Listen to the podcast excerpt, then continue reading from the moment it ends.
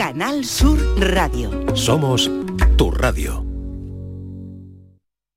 Remate fin de año. Operación ahorro en Rapimueble. Cheslong ahora 299 euros. Dormitorio juvenil 399 euros. Aprovecha chollos como estos en Rapimueble, el líder del mercado. Y paga en 12 meses sin intereses. Más de 200 tiendas en toda España y en rapimueble.com.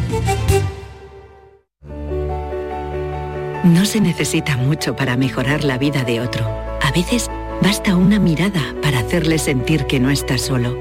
Basta un gesto, un empujón, una oportunidad. A veces basta solo un segundo.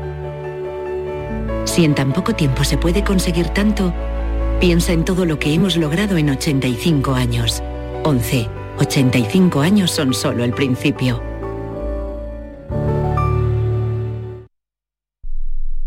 Canal Sur Radio. En mi casa recogemos el agua de la ducha hasta que sale caliente y luego la usamos en el inodoro para regar las plantas o para fregar el suelo. Gracias a tu ayuda hemos logrado reducir el consumo de agua, pero la sequía persiste y la situación es grave, porque no hay agua que perder. Cuida cada gota. Emasesa, tu empresa pública del agua. Los guerrilleros, tapicería y colchonería en Utrera, a precios de fábrica. Colchón de matrimonio de 27 centímetros de grosor, lechos independientes, refuerzo en zona lumbar, cara de verano e invierno, valorado en 689 euros, ahora 299 euros. Sí, sí, has escuchado bien, 299 euros. Y por un euro más televisor LED de 32 pulgadas de regalo. Estamos en Utrera, carretera Carmona número 15 en Utrera, Sevilla. Entregas en 48 horas. Mairena del Aljarafe es la ciudad de la Navidad. El gran recinto en el Parque Central, al pie del Metro Ciudad Expo, ofrece espectáculos, artesanía navideña, Belén, la casa de Papá Noel y pista de hielo. Y además zambombas callejeras, nochevieja infantil, magia y musicales durante toda la Navidad. En Mairena del Aljarafe, la ciudad amable. 50 años brindando juntos por Navidad. En Supermercados Más Disfruta de estas fiestas con los langostinos cocidos a 7,99 euros el kilo y más de mil ofertas más hasta el 6 de enero. Gana una de las 200 cestas de Navidad que regalamos. Esta Navidad, Supermercados Más. ¿Juega tu equipo? No dejes que el tráfico te meta ni un gol. Que la gran parada del partido de hoy sea la de Tusam. Deja el coche en el banquillo y ve el partido con Tusam. Tusam, el mejor refuerzo de la temporada para tu equipo. Tusam, Ayuntamiento de Sevilla. La noche está llena de sorpresas, de gente brillante, de momentos inigualables, de espacios y ambientes fantásticos. La noche de Canal Sur Radio con Rafa Cremades. De lunes a jueves, pasada la medianoche. Un programa que ya es un gran club, con grandes invitados, música en directo y mucha complicidad. Contigo somos más Canal Sur Radio. Contigo somos más Andalucía. La tarde de Canal Sur Radio con Mariló Maldonado. Llegamos a Nairobi y tras dormir esa noche lo primero que hicimos fue alquilar un coche porque teníamos 26 días por delante y habíamos decidido ir por nuestra cuenta, organizando el viaje sobre la marcha.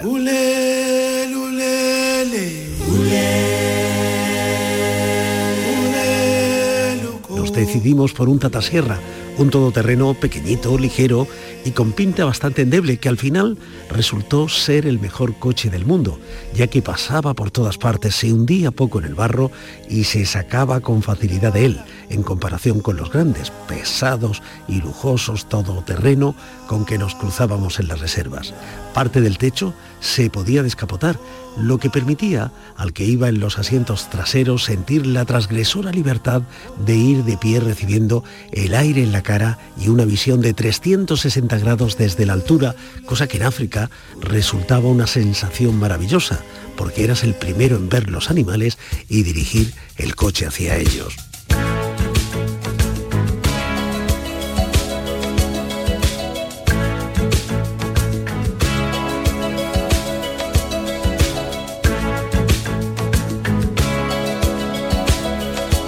Ángel Tobías nos presenta Renacer, nueva hora en la tarde de Canal Sur Radio. Miguel Ángel es un hombre al que siempre le ha gustado el riesgo, la aventura. Ha participado en rallies por África, recorrido desiertos en moto, navegado por ríos verdaderamente peligrosos. se ha adentrado y competido, bueno, en montañas, eh, le gusta además la espeleología, ha competido en carreras de motos de agua, ha buceado, eh, descendido en barrancos, practicado caída libre, em, acrobacia aérea de vuelo sin motor, es también piloto, pero es productor y director de documentales sociales donde ha recorrido el mundo en zonas de guerra, de catástrofes, de pobreza y ha visto la muerte muy de cerca, muchas veces. Así que su relato nos va a interesar y sobre todo este renacer. Qué palabra tan fuerte, Miguel Ángel Tobías. Bienvenido, gracias por acompañarnos. Muy buenas tardes. Y oye, habéis puesto ese trocito del libro de, Renacer en los Andes, donde cuento una de las veces que estaba a punto de morir en África. Pero en ese, en ese pequeño relato que, habéis hecho, me ha emocionado mucho porque me ha transportado otra vez allí, a esa, tierra salvaje de África y, y, donde la vida se expresa con mayúsculas. Así que es un placer estar con vosotros. Miguel Ángel, cuéntanos, porque no sé si la de África fue la primera. Yo decía que has visto la muerte muy de cerca, muchas veces, em, una de ellas África, ¿no? Y, y, bueno, este extracto te lo recuerda, pero ¿dónde te ha llevado exactamente? Pues mira, me ha llevado a, un viaje que, hice con unos eh, amigos donde nos fuimos. Yo en ese momento tenía 23 años y decidimos eh, alquilar un coche, llegar a Nairobi, alquilar un coche y recorrer África, ¿no? Y ahí en ese viaje pues eh, tuve, bueno, fue un viaje maravilloso, sigo sintiendo que lo fue, a pesar de que estuve al borde de la muerte en ese mismo viaje dos veces, ahogado en el mar, nadando entre dos islas y, y envenenado en Masai Mara 13 eh, días después. Pero, pero, a pesar de esos dos momentos, eh, sigo teniendo un sentimiento de, y un recuerdo impresionante de, amor por la vida, de lo que África representa. para los que vamos, ¿no? Como turistas, obviamente me refiero, porque África tiene muchas realidades y, la vida es muy dura para muchas personas allí. ¿y, ¿Y cómo fue el envenenamiento? Por contacto con plantas. Eh, por contacto con plantas venenosas, simplemente te rozan, eh, te, abren eh, leve herida en la piel y entonces tuve una, septicemia, un, envenenamiento de la sangre, pero estaba a tres horas de Nairobi, nos habían, era la única parte del viaje que no llevábamos coche, nos habían dejado allí, la idea era vivir con las tribus unos días y, y estábamos solos y estábamos a expensas hasta que nos recogiese el mismo vehículo que nos había dejado, por lo tanto no tenía escapatoria. Y ahí me tuve que enfrentar a esa situación de envenenamiento donde te das cuenta y vas sintiendo que, sin saber muy bien lo que te está pasando, pero tú notas que te estás muriendo, ¿no? en fin, una experiencia, la verdad, eh, pues eh, tremenda, que por supuesto, gracias a Dios, acabó bien, porque conseguí llegar vivo a Nairobi, y recuerdo que fue lo más impactante que el médico que me atendió en el hospital de Aga Khan, que es el hospital más importante de allí, donde si le pasa algo al presidente del país le llevarían. Yo me daba cuenta que estaba muy grave y, cuando el chofer nos recogió, a ocho horas de camino yo no dije nada hasta que vi Nairobi por la noche al fondo y le dije, mira, no nos lleves al hotel, vamos al mejor hospital que haya, ¿no? Aquí en, en Nairobi. Y el médico que me atendió, cuando vio cómo estaba, cómo tenía el cuerpo, eh, que era como un mapa en relieve, con edemas de cuello para abajo por todas partes. Y me dijo cuándo empezaron los síntomas y yo se lo decía una vez, me lo volví a preguntar en inglés, él creía que yo no le estaba entendiendo, le volví a decir hace tres días, hace tres días, hace tres días, y cuando ya comprendió que sí estábamos entendiéndonos, me dijo, usted debería llevar muerto como mínimo 24 horas. Increíble. ¿Esto te pasa en África? ¿Sales de eso? Pero bueno, em, estamos presentando tu libro eh, Renacer, Renacer en los, Andes, porque allí te, te, ocurre algo parecido. Te enfrentas de nuevo a una situación crítica. Cuéntanos exactamente cómo fue, dónde estabas y, qué pasó. Pues mira, esto sucede 13 eh, años después, lo digo por la simbología ¿no? que tienen los números. que lo he leído. La primera vez que estuve al borde de la muerte fue un 13, la segunda 13 días después. Sí. Eh, la tercera, que es esta de los Andes. O sea, la primera te ahogas un 13, ¿no? En África. La segunda, la septicemia también. 13 días 13 después. días después. Bueno, pues 13 ¿Y lo de los años Andes? después, 13 13, años años, después. después, el mismo 13 de agosto, que fue la primera vez que estoy al borde de la muerte en África, pues estoy a punto de morir, eh, escalando una montaña de 6.000 metros, donde eh, abandono el campo base, a eso de 5.000 y pico, porque empecé con una taquicardia muy fuerte, que no se me iba, no se me iba, no se me iba, y por conocimiento científico comprendí que tenía que, era de noche, obviamente, 15 grados bajo cero, y decidí que tenía que empezar a descender la montaña para intentar eh, que el oxígeno aumentara y eso hiciera que se recuperara un ritmo cardíaco normal, ¿no? Pero tú solo. Yo solo, yo solo. Te vas solo. Me voy solo porque en alta montaña hay una ley no escrita, pero es una ley donde eh, cada uno toma sus propias decisiones, ¿no? Entonces en el libro En Renacer los Andes obviamente relato por qué mis amigos con los que yo estaba y el propio guía, que son distintos de los que estaban en África, eh, no podían acompañarme. Entonces yo al guía le dije, me voy, me voy de aquí, eh, sabiendo que me iba hacia la muerte, porque no se puede descender una montaña de noche sin ruta, sin nada, sabiendo que, te vas a perder y por lo tanto, como te vas a perder en una dirección en la que no hay direcciones, pues nadie te va a venir a buscar, pero el instinto de supervivencia te hace pensar, bueno, ya eh, veremos cómo hacemos luego para no morir luego, pero ahora te tienes que ir de aquí, en este instante, porque si yo seguía ahí, el corazón se iba a parar y no iba a volver a arrancar. Y entonces eh, me, me marché, sobreviví esa primera noche. Eh, desde el punto de vista médico, a esa temperatura, con esa altitud y con la ropa que llevaba, pues el tiempo máximo de vida debería haber sido una hora y sobreviví siete y media ah, por cosas que pasaron, por cosas que, esa noche sucedieron. Y, y al día siguiente yo estaba muy feliz, muy contento porque la luz significaba calor. Eh, yo dije, vale, Miguel Ángel ha salvado la vida, pero 20 segundos después, cuando ya había girado la cabeza y visto dónde estaba, rodeado de picos de montaña, sin referencias de nada, a cientos de kilómetros de la civilización, y sabiendo que no me iban a venir a buscar, pues me supe, dije, una segunda noche ya no vas a sobrevivir, Miguel Ángel, vas a morir esta noche. Y ahí tuve que enfrentarme a esa situación de, de, de- de decidir qué haces ¿no? y, cómo elaboras psicológica y emocionalmente eh, un horizonte de, de 13, 14 horas de vida que son las únicas que sabes que te quedan. Qué fuerte es tu relato, Miguel Ángel. Bueno, el sentido de la vida es un tema que está claro, que exploras ahí por, por- por lo que has vivido, por lo que nos estás contando, ¿no? ¿Cómo crees que el proceso de enfrentar y superar traumas contribuye de alguna forma, ¿no? Em, en la búsqueda, en la construcción ¿no? de, de- de lo que significa la vida para nosotros, ¿no? Del significado que tenemos que, que darle a la vida. Pues mira, eh, la realidad es que la, la patología más grave que sucede, que, que sufrimos los seres humanos, eh, es decir, el mayor sufrimiento, el mayor dolor eh, y la mayor enfermedad, y las mayores enfermedades están causadas porque los seres humanos vivimos una vida que no queremos vivir en realidad.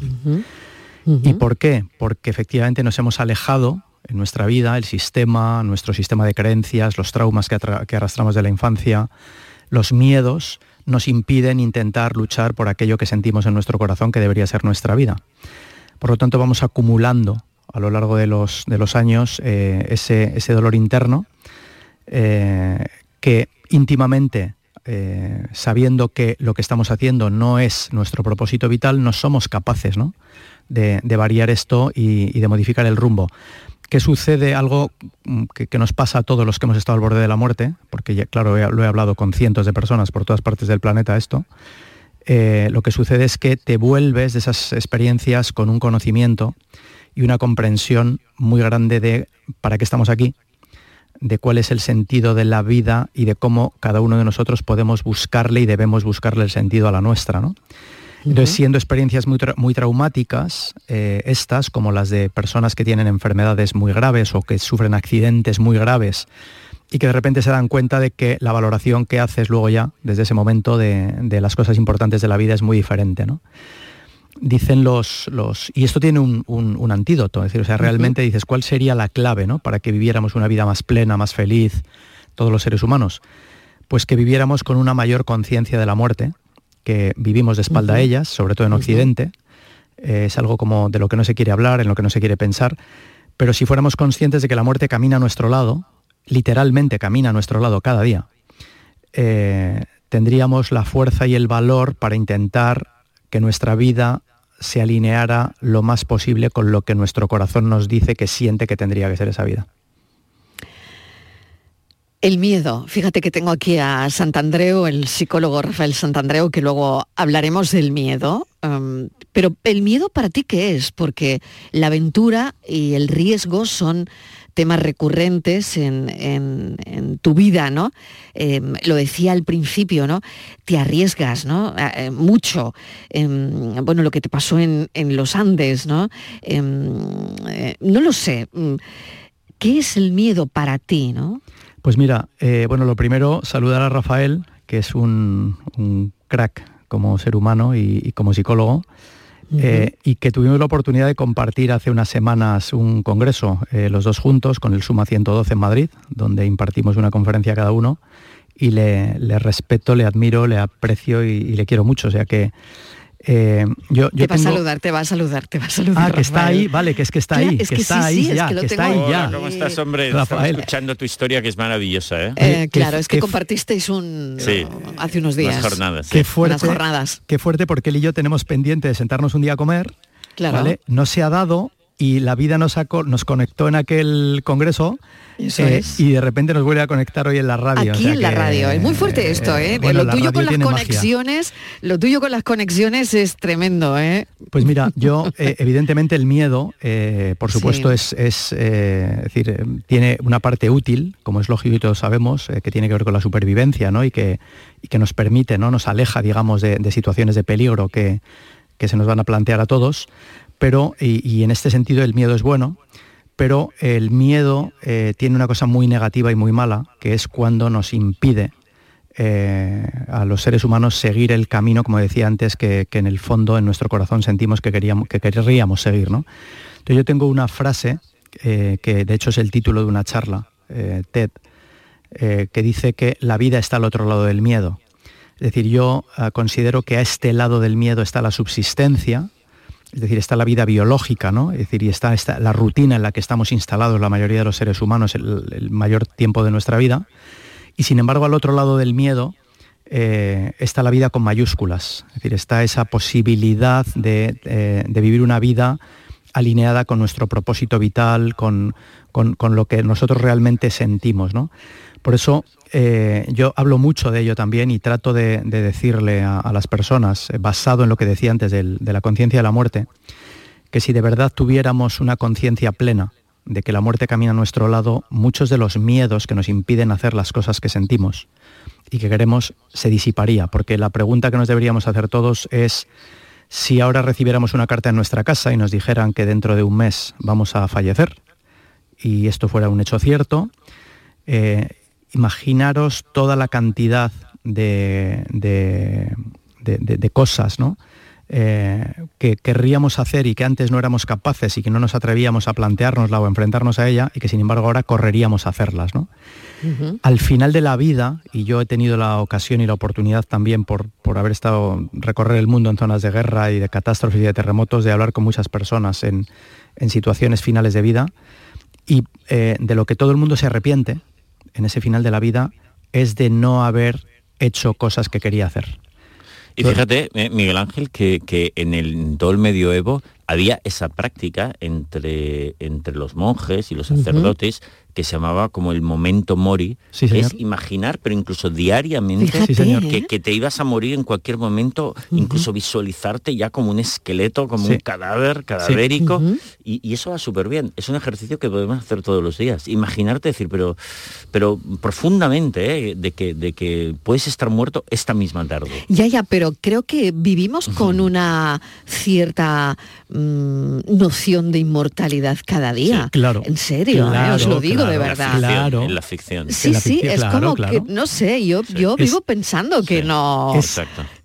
es literal. Que aquí, que esto no se acaba. Es, literal. ¿No? Los, lo sé. Eh, dicen los mm. chamanes, ¿no? los, que son los, los grandes maestros ¿no? de las tribus y, y, los guías espirituales de las tribus ¿no? y los curanderos, y todavía quedan muchos chamanes por el mundo, que lo que diferencia a un ser humano normal de un chamán es que mientras los seres humanos normales vivimos con un falso sentido de inmortalidad, Dicen los chamanes sabemos que ya no nos queda tiempo.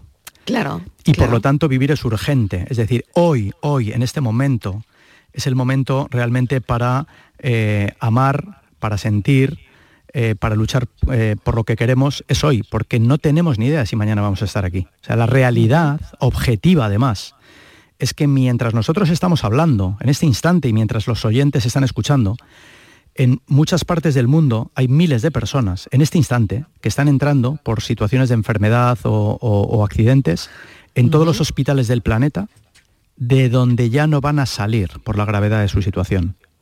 Fijaros que esas personas hace un minuto, hace tres, hace cinco, estaban como nosotros, sintiendo que sus miedos, sus eh, traumas, eh, sus falsas creencias les impiden vivir la vida que quieren vivir cuando realmente el tiempo se les ha acabado. Por lo tanto, esa experiencia que tú nos has contado al principio, esas experiencias, tres experiencias muy cercanas a la muerte, ¿te han cambiado, Miguel Ángel? ¿Han cambiado tu visión de, la vida? Bueno, han cambiado también, bueno, eh, ahí tenemos el libro, tenemos eh, también esas conferencias que em, Renacer Mm, que has montado y que están teniendo muchísimo éxito en, todo el país y fuera, ¿no? Y mm, bueno, a partir de esas experiencias es quizás porque estamos buscando, ¿no? El sentido de, el significado de todo eso, ¿no? Todos nosotros. Eh, hasta quien lo niega, hasta quien dice que no, eh, cuando te pones a hablar con esa persona y intimas, eh, acabas reconociendo, ¿no? Y te acabas dando cuenta de que sí todos los seres humanos desde que nacemos somos buscadores de sueños, pero somos buscadores de nuestros sueños.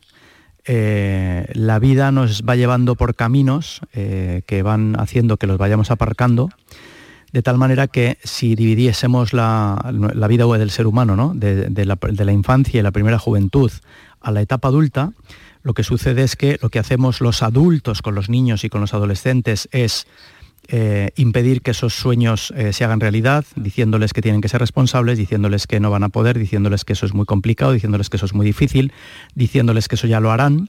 Y cuando vamos siendo mayores, la patología eh, de, los adultos para mí está en que de una manera consciente o inconsciente, como hemos ido aparcando esos anhelos y esos sueños que traíamos arrastrados a lo largo de años, nos van haciendo que cada vez seamos personas eh, más eh, dormidas, con menos vitalidad, eh, con más tristeza, con más traumas y con un sentimiento de que la vida acaba siendo una carga muy pesada. Y en realidad la vida es un milagro. Claro, ¿hasta qué punto podemos elegir el camino que, que tomamos en la vida, ¿no? Em, no sé, porque bueno, ahí estaba incluso el número, ¿no? El 13 que acabas de, que nos estabas contando hace un instante, ¿no? Y sobre todo ya no, solo el camino, sino la gente que, eh, que elegimos o que no elegimos y que mm, está ahí, ¿no? ¿Cómo ves tú todo eso? Pues mira, eh, yo con esta conciencia, y como decía Rafael, yo hago este ejercicio no ya cada día, o sea, sino a cada momento, cada instante, ¿no? o sea, vive conmigo esta conciencia de, la muerte porque, porque el, haber estado cerca de ella, el haber visto morir a mucha gente a lo largo de mi vida en, muchas zonas en el mundo, me han hecho comprender que efectivamente esto no es una frase para filosofar, eh, sino que es una realidad que es una realidad absoluta. Entonces trato siempre de decirle al mayor número de gente posible de que tenemos todos nosotros, tenemos que intentar llenar el mayor número, o sea, llenar nuestra vida del mayor número de momentos posibles en los que sintamos que estamos haciendo lo que queremos y compartiendo nuestro tiempo y nuestro espacio con las personas que queremos hacerlo.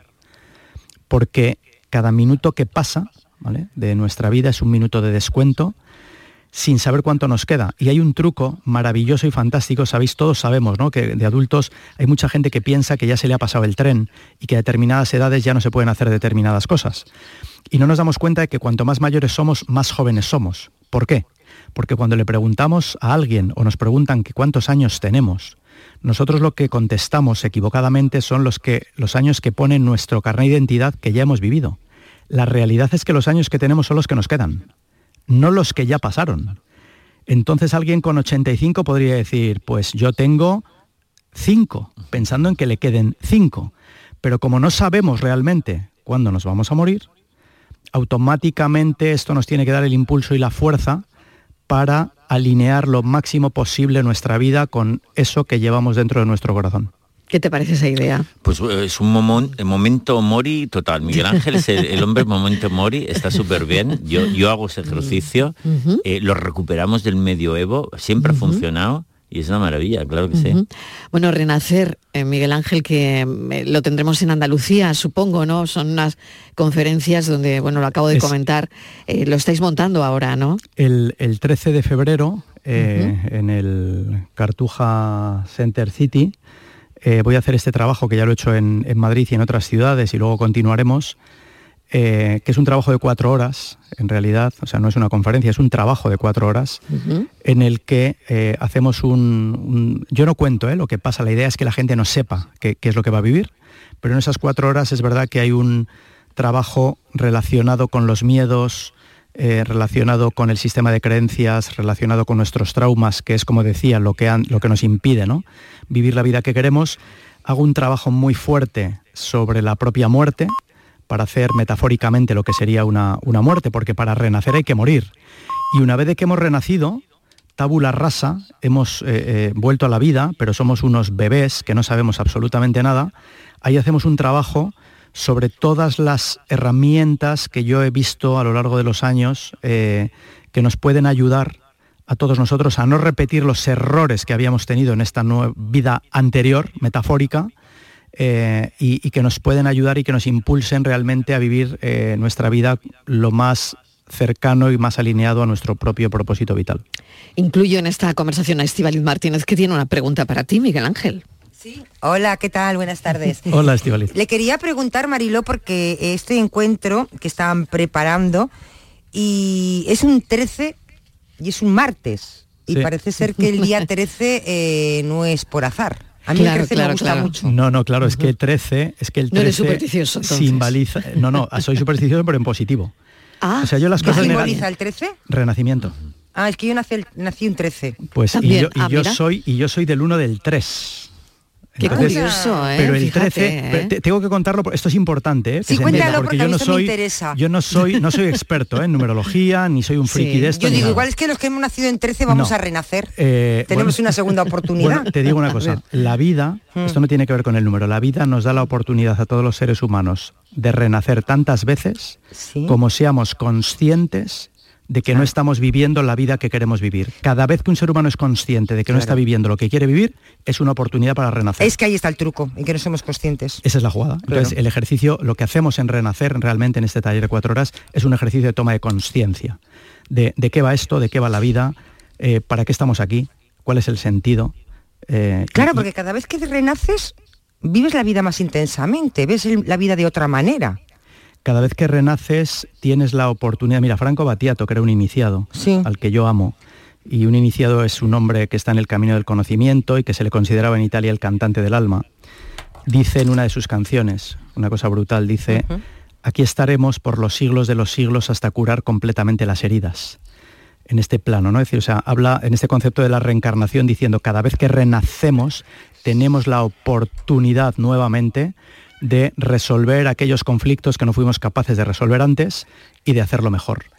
Y en este ejercicio metafórico que yo digo, ¿no? que, la vida nos permite, que es renacer cada vez que, seamos conscientes, pues teóricamente lo que sucede es que somos seres humanos cada vez más evolucionados con, con un mayor eh, desarrollo interior y un mayor crecimiento espiritual. Y, quería decirlo del 13 porque, porque no quería que se me olvidara, es muy interesante, ¿no? Yo escribo el libro sin tener conciencia ninguna de lo de 13, pero cuando acabo de escribir el libro, esto de por pudor, ¿no? Eh, repaso las fechas, digo, para asegurarme que no he dicho cosas que son incorrectas. Y es cuando estoy repasando las fechas que me doy cuenta de que el primer día fue 13, el segundo 13 días después, los siguientes 13 años después también un 13, pero es que 13 años después estoy escribiendo el libro, sin conciencia. Y entonces me voy a Google, yo no soy experto de nada de esto, y me pongo a, leer sobre la simbología del 13 y resulta que descubro que 13 significa renacimiento. Y ah. resulta que meses antes yo ya le había puesto al libro el título de Renacer en los Andes. O sea, no es que es por mi conocimiento del 13 que pasa todo lo demás. No, yo descubro qué pasa con el 13 después. Entonces, me fascina, yo intento hacer cosas todos los días 13. Eh, y hacer cosas eh, eh, trascendentes e importantes porque es un momento que simbólicamente tiene mucha fuerza. Miguel Ángel Tobías, te agradecemos enormemente este ratito en la radio, este rato de, de charla y toda tu explicación sobre, sobre la vida, al final, sobre la muerte, sobre el renacer, como tú lo has explicado, y también sobre los miedos. Y ahora voy a continuar hablando de esto con Rafael Santandreu porque el método para vivir sin miedo lo tenemos aquí al lado, Santandreu, lo vamos a hablar ahora, ¿no? Venga. venga, gracias. Un abrazo, un abrazo enorme. Un abrazo, Miguel Ángel. Oye, terminamos con Batiato, ¿te parece? Por favor. Por, favor, claro que sí. Venga, vamos.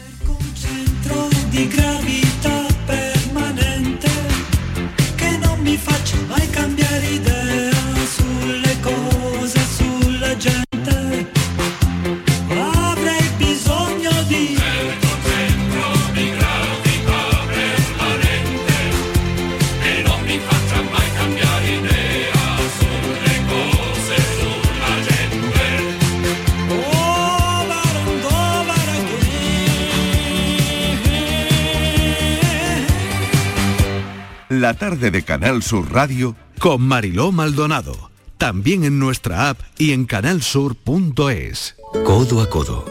Nos enfrentamos a desafíos. Cara a cara. Y mano a mano los superamos. Juntos, inseparables, imparables. Solo así conseguimos nuestras metas.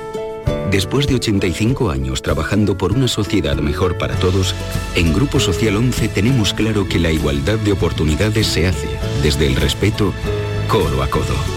Grupo Social 11. El Ayuntamiento de Úbeda ha adecuado un itinerario dedicado al insigne escritor ubetense Antonio Muñoz Molina, bajo el nombre de Úbeda Mágina, el paisaje en la memoria. Operación 6.3, adecuación de recorridos históricos. Estrategia de desarrollo urbano sostenible e integrado Úbeda Baeza 2020, cofinanciado al 80% por el Fondo Europeo de Desarrollo Regional, Unión Europea. Una manera de hacer Europa. Seguro que has oído hablar de compartir responsabilidades de forma equilibrada en la crianza de los hijos e hijas. Pero, ¿sabes qué beneficios aporta? Compartir los cuidados es salud para toda la familia. Es convivencia respetuosa, libertad de decisión, independencia y autonomía para niños y niñas. Pero también es amor, respeto, compromiso y salud, tanto física como emocional. Familias corresponsables, cuidados compartidos. Campaña promovida conjuntamente por la Consejería de Salud y Consumo y la Consejería de Inclusión Social, Juventud, Familias e Igualdad de la Junta de Andalucía, enmarcada en el Plan Corresponsables impulsado por el Ministerio de Igualdad del Gobierno de España. Canal Sur Radio. Disfruta tu Navidad con 5 océanos. Lo mejor en congelados. Hasta el 24 de diciembre, lomo de bacalao extra de Islandia a 10,70 el kilo y langostino Banamey número 3 a 6,50 el kilo. Lomo de bacalao extra a 10,70 al kilo y langostino Banamey número 3 a 6,50 el kilo. 5 océanos. Felices fiestas. 50 años brindando juntos por Navidad. En Supermercados Más, disfruta de estas fiestas con el 3x2 en cerveza Cruz Campo lata 50 centilitros. La lata sale a 0,66 euros y más de mil ofertas más hasta el 6 de enero. Gana una de las 200 cestas de Navidad que regalamos. Esta Navidad, Supermercados Más. ¿Juega tu equipo? No dejes que el tráfico te meta ni un gol. Que la gran parada del partido de hoy sea la de Tusam. Deja el coche en el banquillo y ve el partido con Tusam. Tusam, el mejor refuerzo de la temporada para tu equipo. Tusam, Ayuntamiento de Sevilla. Porque Sevilla es la ciudad para partir, la ciudad para volver. Entre amigos saldremos a anunciar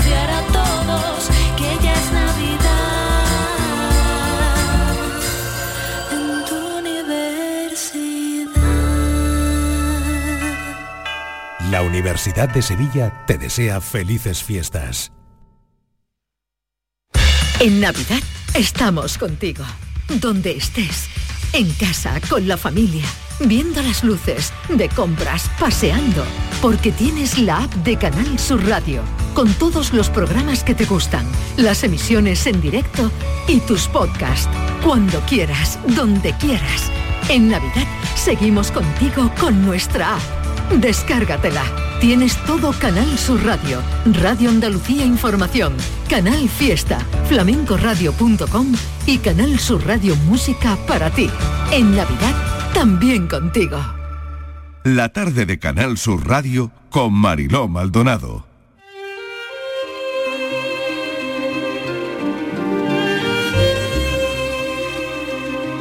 Sigi es una campeona, más aún, es una campeona divertida, entusiasta y amorosa.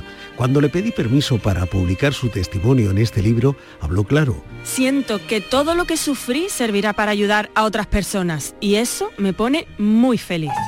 Sigi tuvo un montón de síntomas diferentes, algunos sorprendentes como los escalofríos en la cara. Con la ansiedad todo es posible, ya que es la propia mente la que genera todo eso y la imaginación del ser humano es potentísima. Ansiedad. No deberíamos asustarnos por ello. En un proceso como los ataques de pánico, cuerpo y mente se sensibilizan mucho y es posible que nos moleste o nos duela cualquier cosa. Pánico, pánico, quitar Con ansiedad estamos en alerta máxima. Por eso, una vez iniciada la cura, necesitaremos un tiempo para desactivar toda esa sensibilización. Paciencia. La adicción a los ansiolíticos es un tema muy común y que merece todo un libro. Pasa a menudo que muchas personas reducen los ansiolíticos poco a poco con la ayuda de su médico y no experimentan ningún problema. Veamos qué sucede en cada caso. Desde luego, es un hecho que dejar los ansiolíticos se puede hacer, siempre con la supervisión del médico, y conviene hacerlo. Será una exposición más, un aprendizaje maravilloso para la vida. Sigi menciona una frase que me encanta. Nada es tan terrible. No en vano, uno de mis libros se titula así. Ya hemos visto que las lecciones que proporciona este proceso van más allá de la ansiedad. Uno aprende a vivir mejor, a enfrentar la vida con mayor soltura, a apreciar más las pequeñas cosas.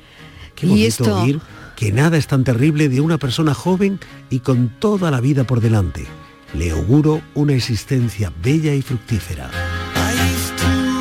Y esto lo escribe, que me ha adelantado Rafael Santandreu, que está aquí con nosotros. eh, bueno, ¿te gusta Málaga, Santandreu? Eh? No, me encanta, claro ¿Te que gusta sí. Andalucía? a Hombre, ti, eh? Es que hay más luz eh, Sí. y, y eso la- hay una relación eh, entre Mm. la luz solar eh, y la felicidad. ¿Tú crees que nos deprimimos menos aquí, en Andalucía? Sí, eh? sí. Tenemos otra filosofía de vida. Sí, y, y- y por desgracia, eh, que otro lugar que me gusta mucho también, eh, que es por ejemplo Galicia, la gente se deprime más y, y hay, una relación entre la luz solar Entre la luz y, sí, el eso, carácter ¿no? y la el felicidad. carácter y todo eso. Bueno, método para vivir sin miedo a las 7 en el Salón de Actos de Unicaja, aquí en Málaga, quien esté por ahí y quiera saber más sobre este método, porque el miedo, el miedo está ahí para, para, para paralizarnos la mayoría de las veces, Santandreu, ¿eh? Bueno, para, y sí. para fastidiarnos la vida un poco, y ¿no? fastidiarla mucho, porque fíjate que el miedo agudo, que es de lo que trata este libro, es el peor tipo de miedo, ¿no? Eh, el trastorno, ataques de pánico, el TOC, el trastorno obsesivo compulsivo, y, y te puede destrozar la vida, ¿no? Por ejemplo, yo he visto en- entre mis testimonios, que aparte del libro en YouTube, ahora llevamos casi 200, hay infinidad de personas que han tenido ataques de pánico todos los días durante 30, 40 años. He tenido varios testimonios últimamente que de personas sobre 60 años que... que ¿Y cómo se vive con eso? es brutal, es, es- es increíble. Gente en- prácticamente encerrada en casa, sin salir por miedo a que le dé el ataque de pánico, así toda la vida. eh, con ataques diarios, tomando un montón de ansiolíticos, etcétera, ¿no? Entonces te puede, te puede destrozar la vida totalmente, ¿no? El TOC, que a veces cuando contamos los TOCs tienen algo de gracioso porque son tan irracionales Sí, que es sí, verdad, ¿eh? no pasa sí. nada. Pero joder, pero te pueden destrozar la vida totalmente, ¿no?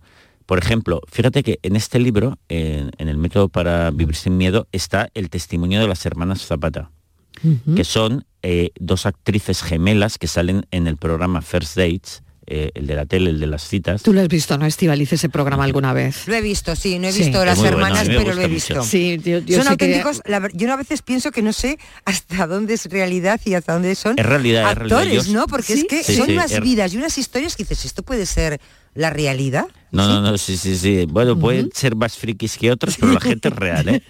Y, y entonces, fíjate que las hermanas Zapata son las camareras gemelas que salen en el programa. Ah, son sí, sí, actrices. claro, sí, Ah, sí. bien, bien. Pues salen también en mi libro. Porque ¿Y la- por qué salen en tu libro? Pues fíjate, porque las hermanas Zapata tenían un TOC desde niñas, un TOC de comprobación, ¿no? Tenían que comprobar, comprobar, comprobar toda una serie de cosas. Pero fíjate, parece una chorrada, ¿eh? Pero, ¿Pero son- qué tenían que comprobar? es un poco complicado, pero lo resumiré mucho porque es un toque un poco raro. Mira, ellas tenían que comprobar que la gente con las que hablaban habían comprendido lo que ellas habían dicho todo el tiempo. Entonces, fíjate, es un poco raro. ¿eh? En una conversación, ellas, por ejemplo, decían, eh, mira, este fin de semana he estado en la playa, qué bien, tal, se lo contaban a alguien, ¿no? Entonces decían, pero ¿me había entendido bien? Igual no lo he entendido. Entonces te decía, pero perdona, antes te he dicho que, que había estado en la playa, ¿verdad? Este fin de semana. Y tú dirías, sí, sí, sí. Pero la has entendido, ¿no? En la playa. Y tú dices, sí, sí, sí. Vale, pues al cabo de cinco minutos decían, perdona, ¿eh? Igual es una chorrada, ¿eh? Pero lo- en la playa, ¿verdad que te he dicho en la playa?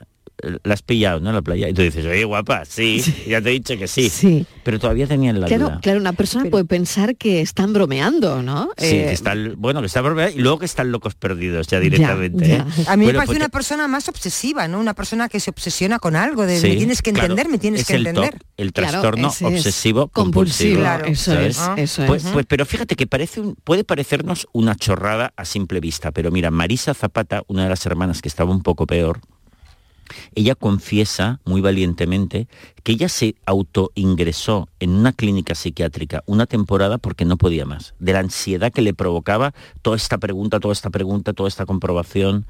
Y, de hecho estuvo de baja del programa, solo acudió la otra hermana.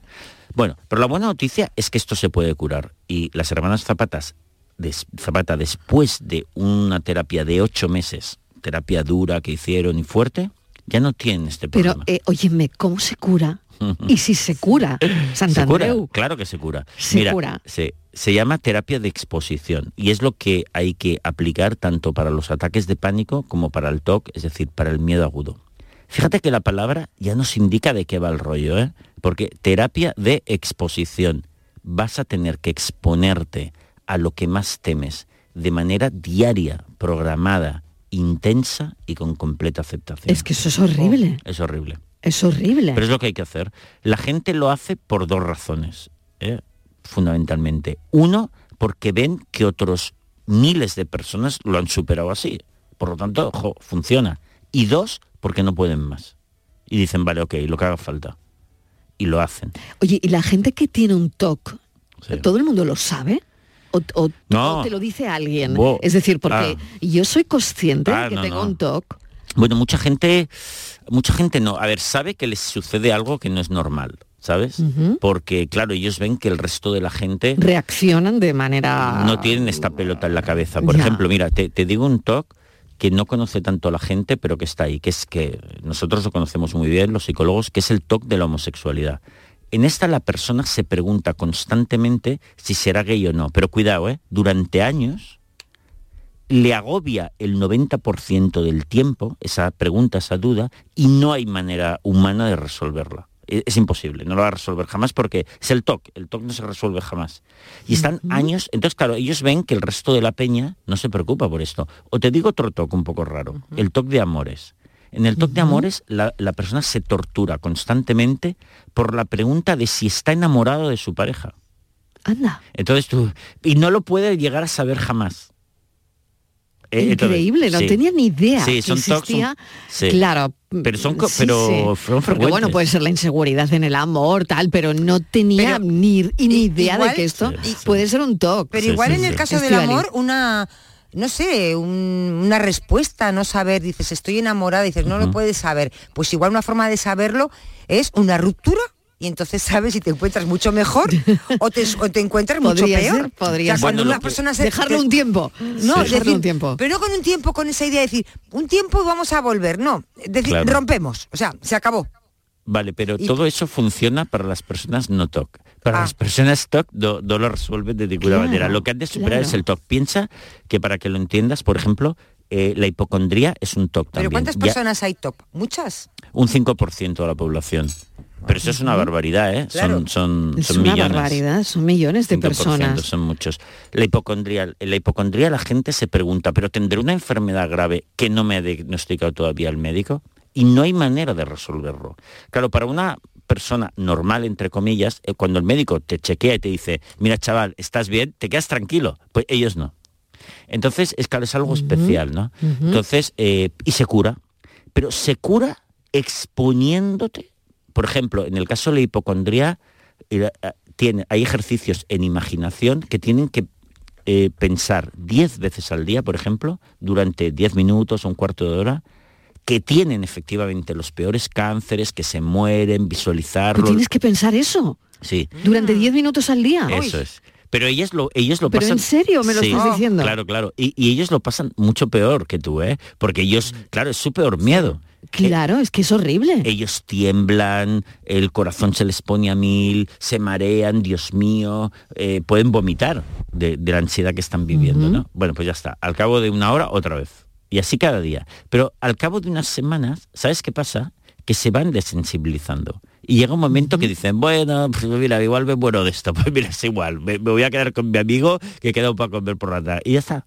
Y dices, hostias, se van Pero desensibilizando. es porque hay algo en el cerebro, Santandreo, me imagino, porque el miedo es biológico, el componente biológico es enorme, ¿no? Sí. Entonces, bueno, que, que se activa en el cerebro. Sí. Cuando tú haces esa terapia Ajá. de afrontamiento, ¿no? Sí, exacto. Eh, algo activas en el cerebro Sí. que eh, al cabo de un tiempo, según Sí. reacciones, Sí. eh, Bueno. pues te vas a tomarte una cerveza, como tú dices. ¿no? Y ya, bueno, pues Bueno. el toque quedó ahí, ¿no? Exactamente, te desensibilizas, es un proceso de sensibilización neuronal, sería muy largo de explicar, pero fíjate una cosa, en el caso del TOC hay un componente genético, ¿no? Por ejemplo, lo vemos, las hermanas Zapata son hermanas y la tenían. Y la mayor parte de los TOC tienen algún familiar que también ha tenido TOC.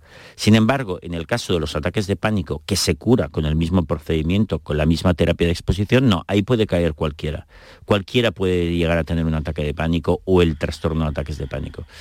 Pero bueno, la- lo, mm, sabes que en psicología cognitivo-conductual, que es la que yo pra- practico, no nos preguntamos mucho por qué, vamos directamente a las soluciones. Bueno, eso es, es importante también, ¿no? Eh, Bueno, en, Sí. eh, la forma en la que tú tienes de, de tratar esto, ¿no? Sí, sí. Mm. Y, y bueno, y te tengo que decir que es la terapia más eficaz que conocemos hasta ahora para, para estos problemas y, y la única, y la única que funciona. ¿Algún caso que te haya sorprendido? Nos has contado varios interesantes, pero algún caso que tú hayas dicho, "Uf, a ver si voy a poder con, con esto, ¿no? Bueno, hay muchísimos. Mira, por ejemplo, te diré una fobia eh, que es una fobia fuerte, que es el miedo a tragar, a atragantarse.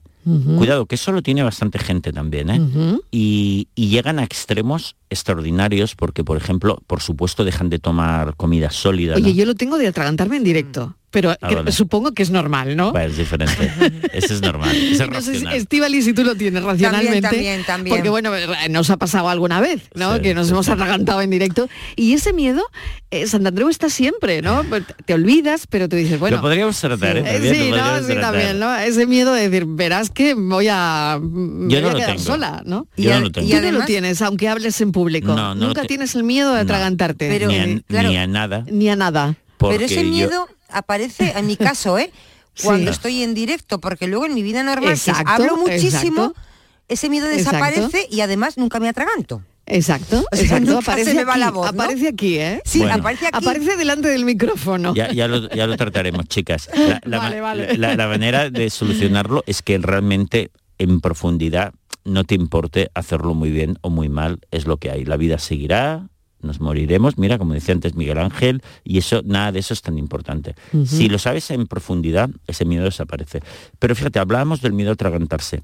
Por supuesto, dejan de tomar sólidos, entonces toman purés durante años, ¿eh? solo purés, purés. Pero fíjate, puede llegar al extremo, y yo lo he visto, he visto casos de esos, que le cogen miedo incluso a tragar líquidos.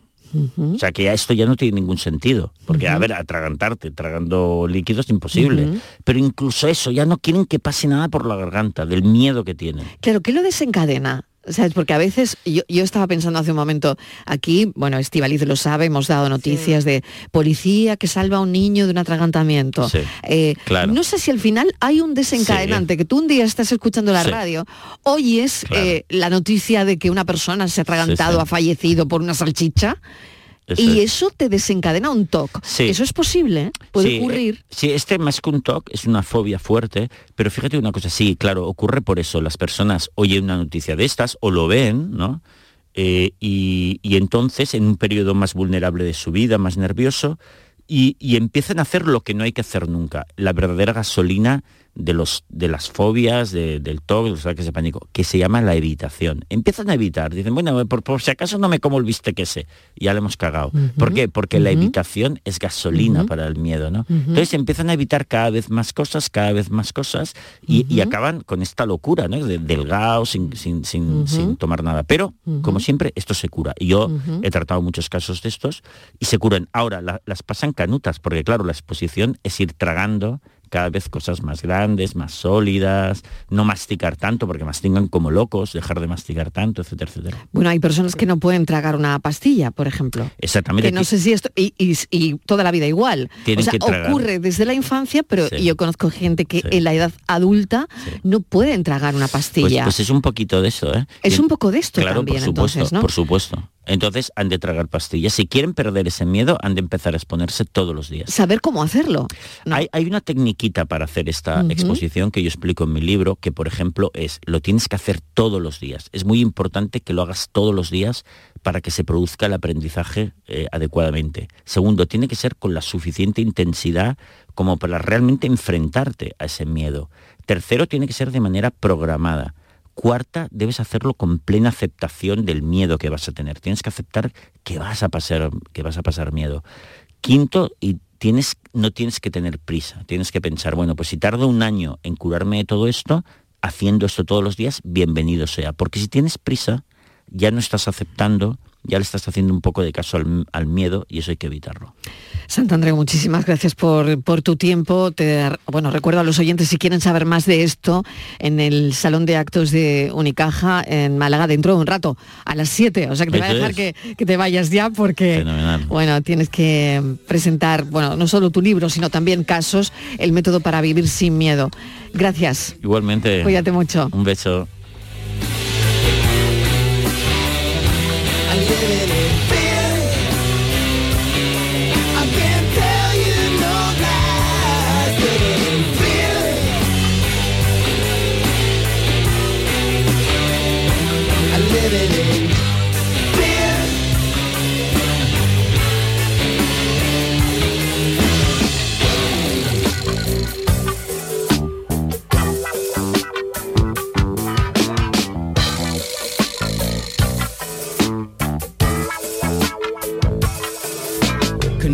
Hey. head.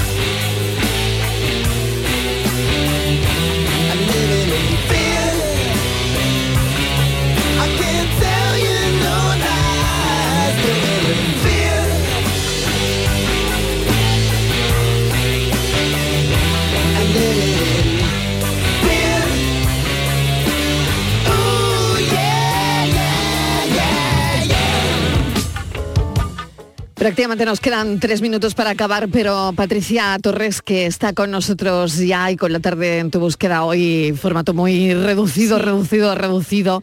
Eh, simplemente, Patricia, es que quiero ver que buscan a un joven de 18 años desaparecida en un... a una joven, ¿no? 18 Sí. años desaparecida en un pueblo de Almería. Sí. ¿Qué sabemos? Pues intentan localizar a la joven Arwen García Martínez, de la que no se tienen noticias sobre su paradero desde el día 18. La joven tiene 18 años, mide unos 70, de complexión delgada, con pelo rubio y ojos castaños. Desde esos desaparecidos se recalca además que Arwen tiene una cicatriz en forma de V en el lado izquierdo de cabeza. En el momento de la desaparición, la joven vestía pantalón de campana de color negro, además de un chaquetón negro y zapatillas también de ese mismo color. La asociación So Desaparecida ha solicitado la colaboración ciudadana y pide a quien crea haberla visto que se ponga en contacto a través de los teléfonos 649-925-957 o al 617-126-909, Marilo. Patricia, pues importante, esto es una alerta, buscan a una joven de 18 años desaparecida en un pueblo de Almería. Mm. Bueno, edición reducida de la tarde en tu búsqueda, Patricia, pero, Sí, pero más era importante la semana que contar viene. esta última hora, Marilo. Claro que sí. Bueno, enseguida el espacio por tu salud y seguimos. Noticias.